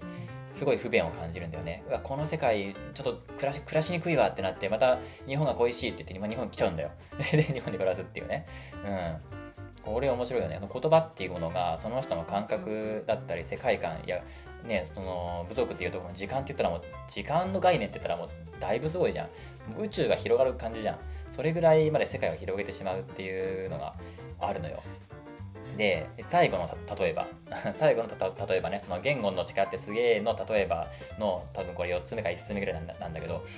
究極の例えば。あの例えばの究極版、うん、言語の力の究極究極版の例えなんだけどあのね SF 映画でメッセージっていうのがあってもうこのなんかダーラジとかドッカヒカラジオとか聞いてる人からしたら結構いろんなところで俺言ってると思うんだけど、えー、メッセージ。えー、コンタクト、未知との遭遇、ET、2001年宇宙の旅、この辺が、えー、宇宙人とのファーストコンタクトを描いた SF 映画。で、俺が大好きな映画なんだけど、まだあるかな。今パッと上がったこの5つぐらいが、まあ、俺の中で同じカテゴリーで、まあ、未知との遭遇だよね、要は。その、得体の知らないもの、今まで僕らが知らなかった認知してなかった新しいものに初めて接触する未知との遭遇っていうその時人類はどういう挙動を取るのかっていうのがすごい作品によってね違うしやっぱあいろんな人がいるんだな世界にはっていうのを思ったり自分たらどうするだろうかみたいなどういう考えのもと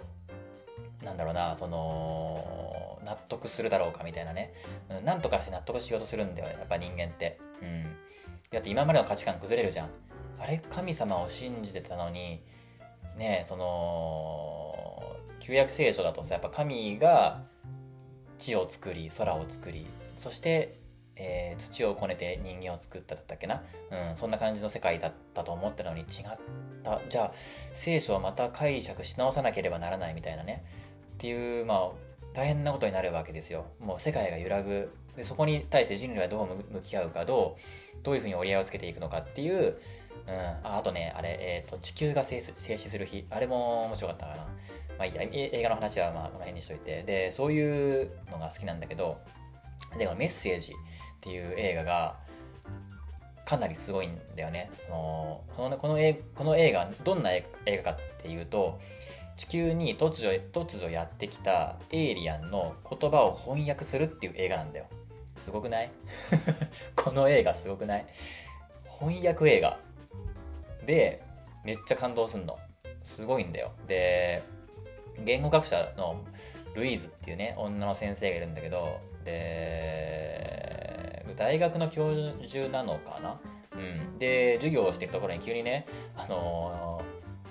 MIB みたいなねあの MIB ってあのメインメインブラックみたいな。メインブラックっつってわかるかな？メインブラックっていうあの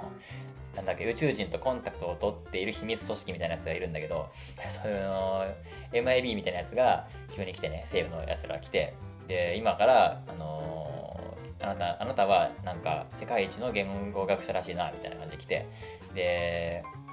授業中断してで今からこれをこの言語を何も言わずに聞いてほしいって言ってなんか音を聞かされるのね。なんか音を聞いて録音された音を聞いてこれ何を言ってるか分かるかみたいな。いやさすがに分からんわみたいな、うん、実際そのでやっぱそのエイリアンが今いるみたいなのをエイリアンと今コンタクトを取ってるみたいなことを政府は内緒にしたいからね。機密情報だから漏らしちゃいけないからそれ言えないと。これが何の音かは言えないと。ただこの音声を聞いてなんとか、ね、言語学の分野から翻訳してほしいっていうので言語学のスペシャリストのあなたに声をかけてましたと。でいや分かんないよと。で音を聞いただけで分からない。それはそうなんだよ。言語学から言ったら。さっきも言ったように英語もそうだけど、ね、口元を隠したらもう何も伝わらないのと同じように身振り手振りがあってえー、と表情があって抑揚があってそれで分かる。やっと伝えるって文字とかその音だけじゃなくてねその対面じゃないとなかなか分からないからそのこの人と合わせてよって言うんだけど、まあ、政府は合わせらんないっていう。でじゃあ分かんないんだったらもういいっつってねシュプシュプリームの店員みたいにもういいっつって あの言っちゃうんだよ。言っちゃった後に結局やっぱあの一緒に来てくれっつってまたまた来るんだけど。でもうあの外部から情報を漏らせないようにあのもうそのなんだ仮設施設にあなたを監禁することになるがそれでもよければっていう感じそれでもよければっていう感じじゃなかったけどもうほぼ連れ去るみたいな感じで バーンって連れてかれちゃってでそこで、えー、エイリアンと宇宙船の中でねあのね世界各国にね宇宙船がね降り立ってでその宇宙船の中に案内されてでそこでエイリアンと対面するんだよ。でそれで彼らとコミュニケーションを取る。何かを伝えようとしてるんだよね彼らは。でそれを解読していくっていうのがこの映画なんだけど言語学者のルイーズね。で2体の巨大なエイリアンがいてエイリアンバカでかいのよ。あのー、わかんないけど78メートルぐらいの身長があってすげえでかくて黒いなんかぼやーんとしてるのが浮いてて宙に浮いてんだよ。でで彼らが空間にねなんかイカスミイカスミみたいなやつをねブワーンって出すのよ。それがどうやら文字なのかなみたいな。うん。これがおそらく言語なんだろうみたいな仮説から始まり、で、まあ、そのね、2体の巨大なエイリアンに、アボットとコステロっていう名前を付けるんだけど、まあ、アボットとコステロっていうのは昔のコメディアンで、まあ、マーティン・ルイス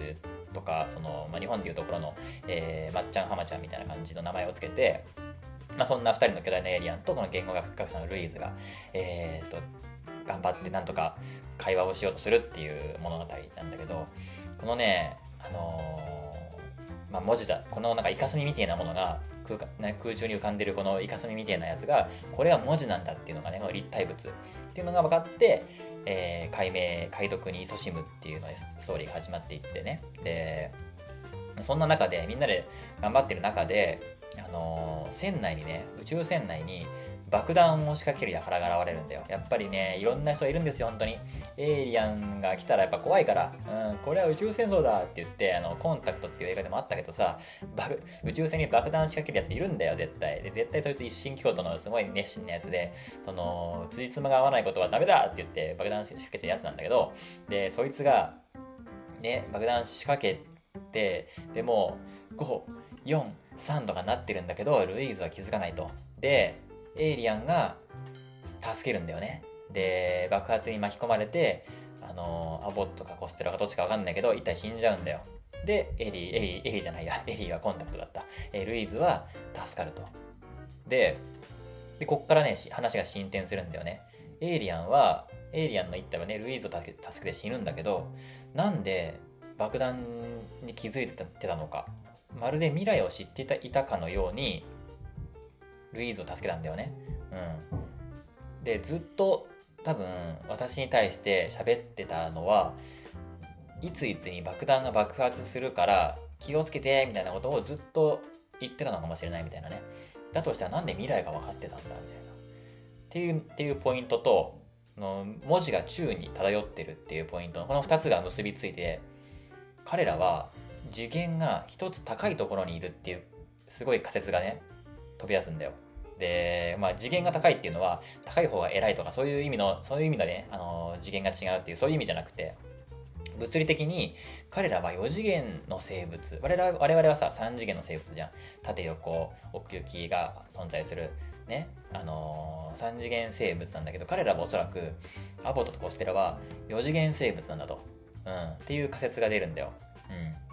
僕らは3次元の空間に生きていてで2次元の文字を扱ってね。で1次元の時間時間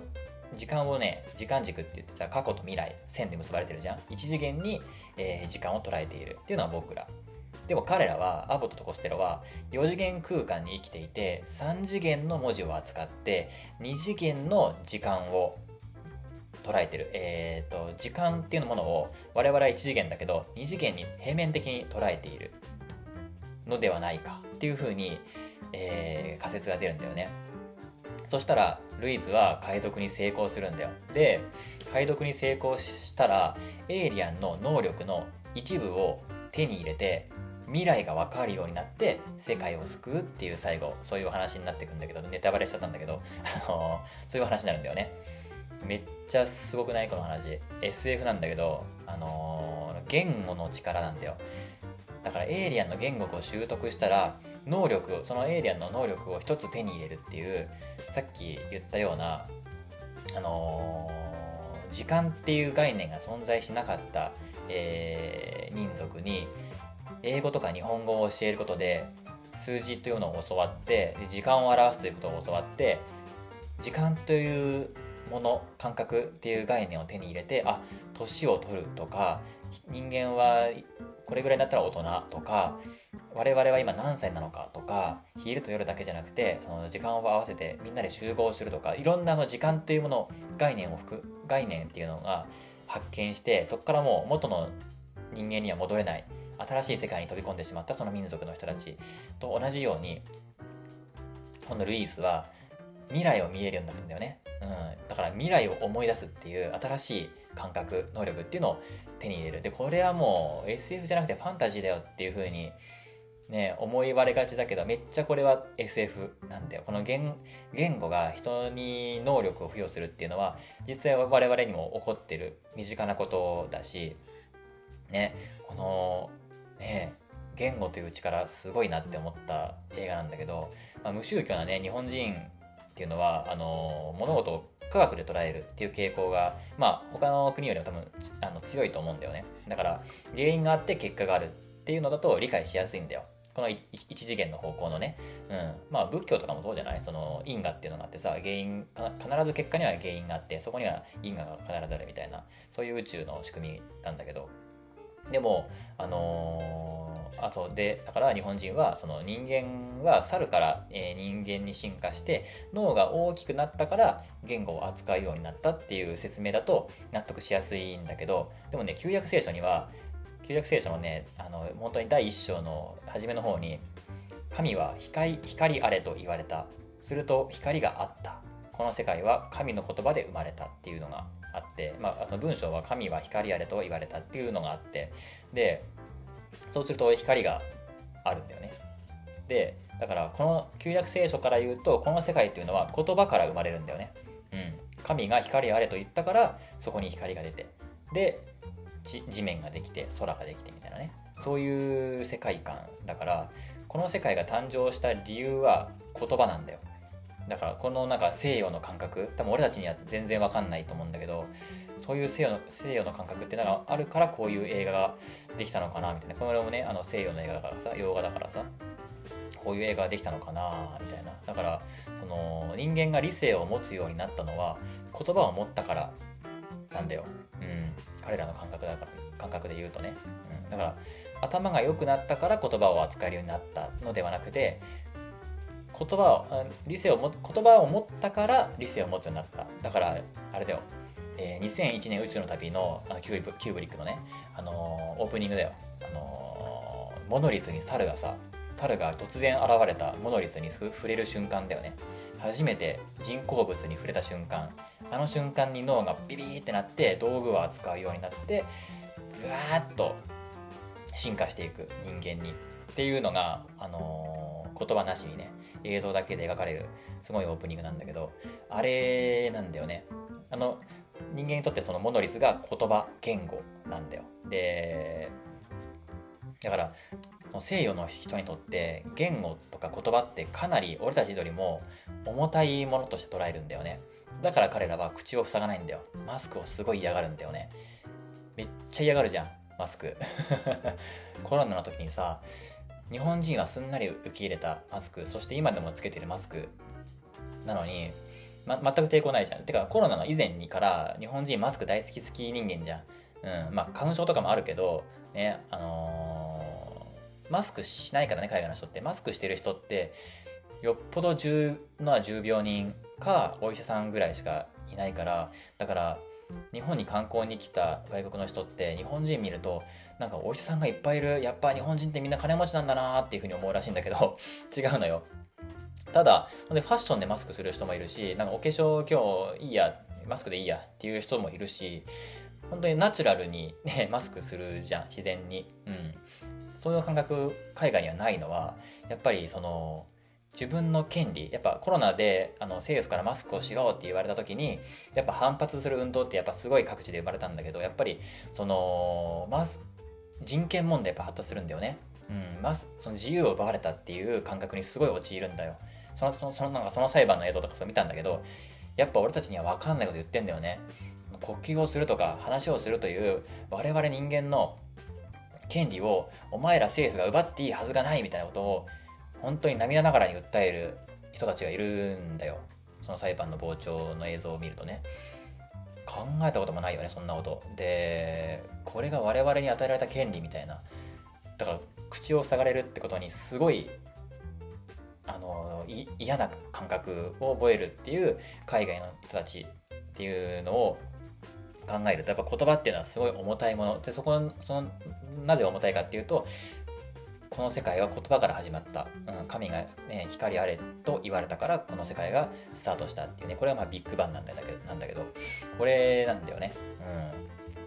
うん、だから彼らは口を塞がないんだよ。どんだけもうスーパーヒーローでどんだけ顔を隠したくてもやっぱりね口は出しちゃうんだよね。キャプテンアメリカもやっぱりヘルメットだけで口は出しちゃうし、マイティー・ソーだろうが、もうなんだろうが、ローボコップだろうが、みんな口出してるんだよ。バットマンもね。そう。あれは、口塞いだらもうその人のアイデンティティがもうないみたいなね、そういうところになっちゃうんだなっていうのがわかるんだよね。で、あの、時間をね、あのー、一次元で捉えてる僕らにとっては過去に原因があり未来に結果があるっていうそういう因果関係を前提にしてこの世界を全て、あのー、考えるんだけど彼らエイリアンにはそれがねそそそのなんか前提が全然存在しないんだよね。彼らは二次元だから時間が。面面なんだよ。だから過去過去から未来へっていう一方通行ではなくて未来から過去へもありえるしそこが自由に行き行き来できるっていう目を持ってるわけですよ。だからそれは通用しないと。であのルイーズは言語を学ぶことによって新しいものの見方っていうのを手に入れるんだよね、うん、だから言語を学ぶことによって未来を思い出すことができるようになるっていうすごい話なんだよ。だからまあ話のうちは最後にするとしてえっ、ー、とね数字を持たない人が時間を認知できないが外国語を学ぶことによって時間の存在を認識しそれを意識しながら生きることにこれからなっていったあの民族もそうだしあのーねそのジャングルの奥に住んでるまた別の民族でね二条二色って言ってる人も色色がね、あのー赤と黒しかないみたいなね。そういう人もいるし、あのーその人も多分別の言語を覚えたらまた新しい感覚を覚えるだろうし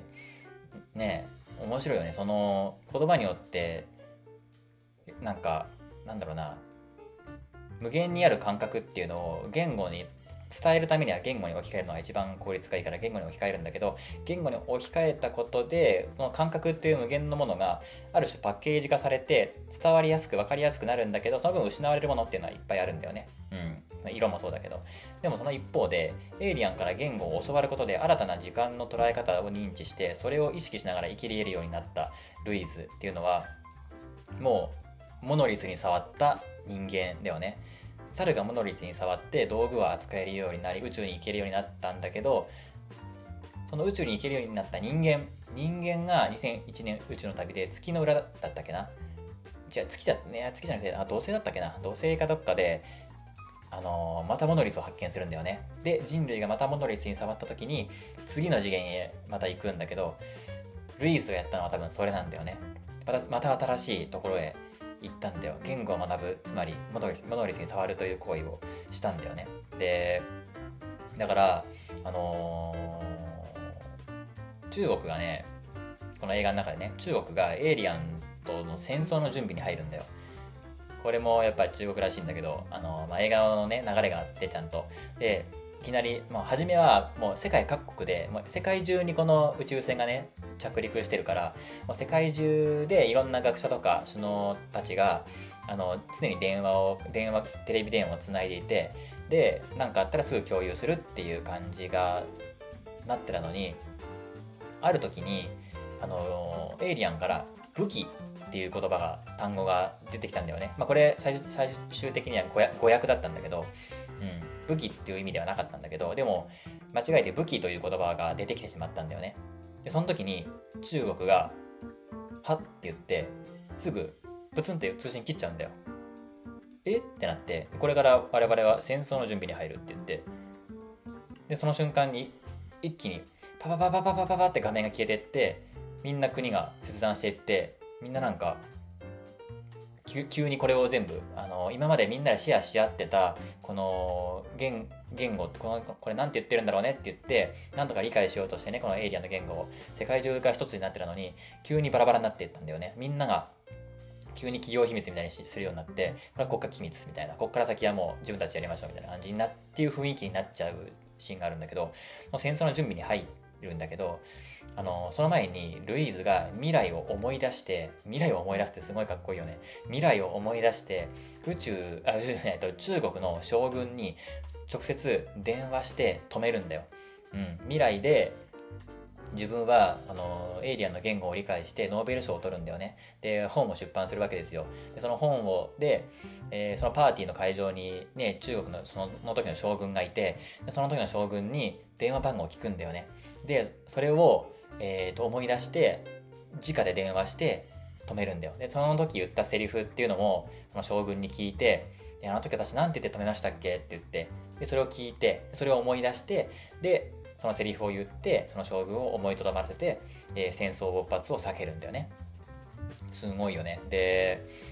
そのルイーズを爆弾から守って死んだエイリアンっていうのは死ぬことが分かっていて自分がね未来見えてるからとっくに。だから自分が死ぬことを分かっていてルイーズを助けてるし、えー死ぬことが分かっていてこの宇宙船に乗って地球に来てるんだよね。って考えるとなんだろうな自分のシナリオを分かってるんだよ。この感覚時間を2次元で捉えてるこの感覚面なんだよね。面で捉えてる。なえっ、とねだから僕らからしたら時間は1次元だから過去と未来の線でつながってるんだけど面だから漫画のね棚を見てる感覚なんだよ。俺の想像だとね。その例えば「スラムダンクの漫画の単行本が、えー本棚にずらっと並んでるじゃん。で俺はどっからでも読めるんだよ。でもえー、と桜木花道やルカやルカバ楓たちはああとねあの物語ってね何年にもわたって連載されてるけど実は数ヶ月3ヶ月とか4ヶ月ぐらいなのかなの話なんだけどその時間軸で動いてるじゃん。彼らはえーと、高校に入学してでインターハイに出場するまでの、えー、時間を一方にこう桜木花道目線で見るとね流れてるんだけど過去から未来へ進んでるんだけどでも俺から見ると本棚に並んである単行本のごとしどっからでも手に取って読めるんだよ。だから過去と未来が同時に存在する。だから一巻の桜木花道は五巻の桜木花道のこと自分のことを全く知らない。だってそれは未来だからまだ見てないからね。だけど俺は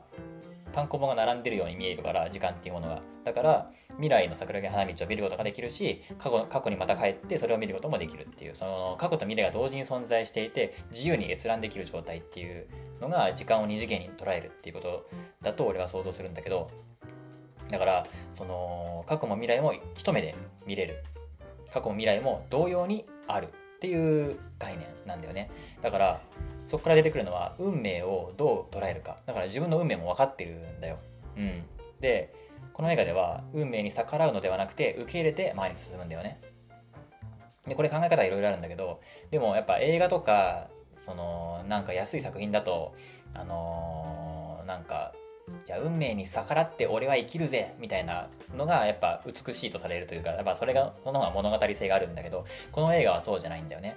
例えば、えー、ジョジョの奇妙なジョジョの奇妙な冒険第7部ストーンシャンもうアニメねネットフリックスでアニメ終わっちゃいましたけどあのプッチ神父っていうねボスがいるんですけどプッチ神父の信念がこれなんだよ。あの運命を受け入れるっていうね、メイドインヘブンっていうね、あの、スタンドがあるんだけど、そのスタンドは時を加速させて、世界を一巡させる、宇宙を全部一巡させて、で、もう一度同じことを繰り返すっていう世界を作るのがプッチ神父の野望なんだよね。で、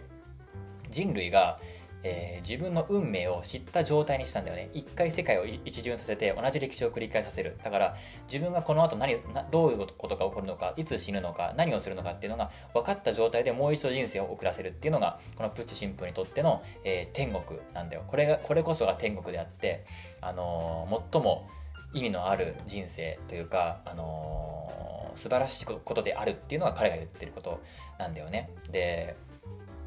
その運命を受け入れて覚悟を持った状態で生きることことことこそが本当の幸福であるって言ってるんだけどルイーズはあの自分の娘が若くしてがんで死ぬんだよね。でそれを知った上で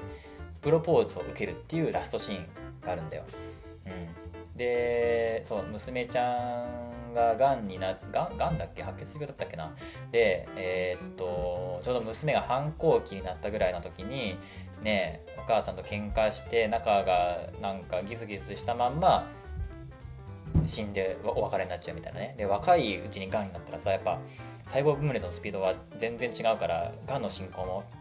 急激に速くてあっという間に死んじゃうんだよ。でその未来を知った上でで、まあ、ルイーズともう一人ね主人公がいてえーと、そいそいつが物理学者の主人公とで言語学者のウィーズと2人でやってるんだけどその物理学者の方と,、えーと、付き合ってで結婚してで子どで子供を作らないかって言われて子供を作ってでその後、えーと、仲が悪くなっちゃって破局してでその上で娘が若いうちに死んじゃうっていう結構絶望的な未来まで見えちゃうんだよねルイーズは。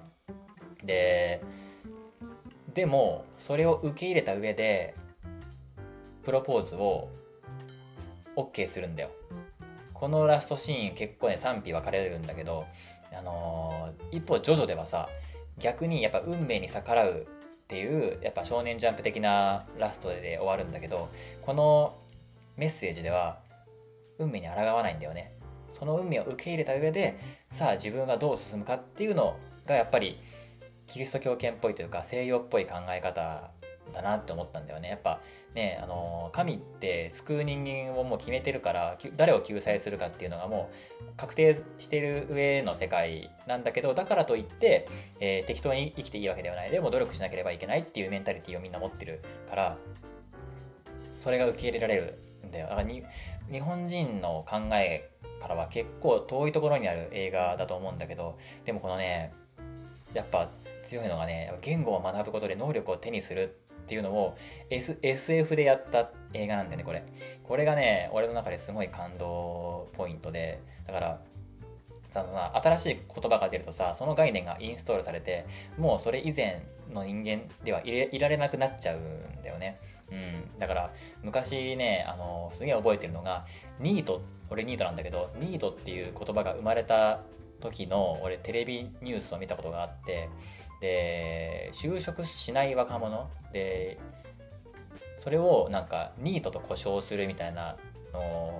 をまあ、初めてニートという言葉が日本で使われることになったんだよね。もともとニートっていうのは外国の言葉で、えー、無所属無所属っていうのを意味するんだけど、それが和製英語として、えー、職に就いてない若者のことをニートって呼ぶようになってきた風潮に対して、えー、なんか専門家みたいな、専門家なのかコメンテーターなのかわかんないけど、なんか知らないおじちゃんが、なんか、ニートっていうかっこいい言葉をつけるからニートが生まれるんだっていう風に言ったんだよね。何を言ってるんだこの人はと思ったんだけど、で まあもちろんね今ニートって言葉は全くかっこよくないしあのー、なんなら悪口に入るカテゴリーに入ると思うんだけどでもその時専門家が言ったのはそのかっといこんなかっこいい言葉をつけてしまってはみんなニートに憧れてしまうニートがより増えてしまうぞ日本にっていう危機感を表したんだよね。うん、何言ってんだこの人はって思ったんだけど、まあ、今思っても何言ってんだろうって思うんだけど あのそれだけあの言葉っていうものに我々は左右されるしそれが生まれることで自分たちの感覚っていうものがアップデートされちゃうんだよ。それが悪い方向にに行ったらまずいよねっていうのを多分言いたかったんだろうなって今思い出すとねそういうふうに思えるんだけど。だから、あの、最近よく言うさ自己肯定感とかもそうじゃん。そういう言葉がなかったらそういう感覚僕らにはなくて、あのー、あ自己肯定感って大事だよねっていうのが初めてそこで感覚としてでそれが当たり前に根付くっていうのも多分そういう感覚だしなんかコスパとかタイパとかねコストパフォーマンスタイムパフォーマンスっていう言葉が生まれるとそういうのを意識してそういうのを認識した上で意識してそういう行動をするじゃん。あこれちょっとタイパ悪いなとかねタイパ良くするようになんかそういう仕組み作っていかないとなみたいなそういう考えが基盤になって物事を推移していくみたいなそういうモチベーションになってくるし僕らの行動や考えっていうのが言葉一つでバッと広がるこの言語の力ってものすごいなっていうのをね初めはねラジオのねさとみんさんの話だったんだけどいきなり宇宙の話になっちゃったんだけど そう究極じゃん。エイリアンの言語を翻訳する映画。もうこれって言語の力を表現するにおいてやっぱり究極だなって思うんだよね。って思ったけど、今時間を見たら、え、ば、やば、1時間40分喋ってますね。はい、じゃあこの辺に終わりましょう。もういきなり終わっちゃうんだけど、まあ、そんな感じで、えー、言語の力ってすげえなって思った1週間でございました。それではまた来週の話でお会いしましょう。バイバイ。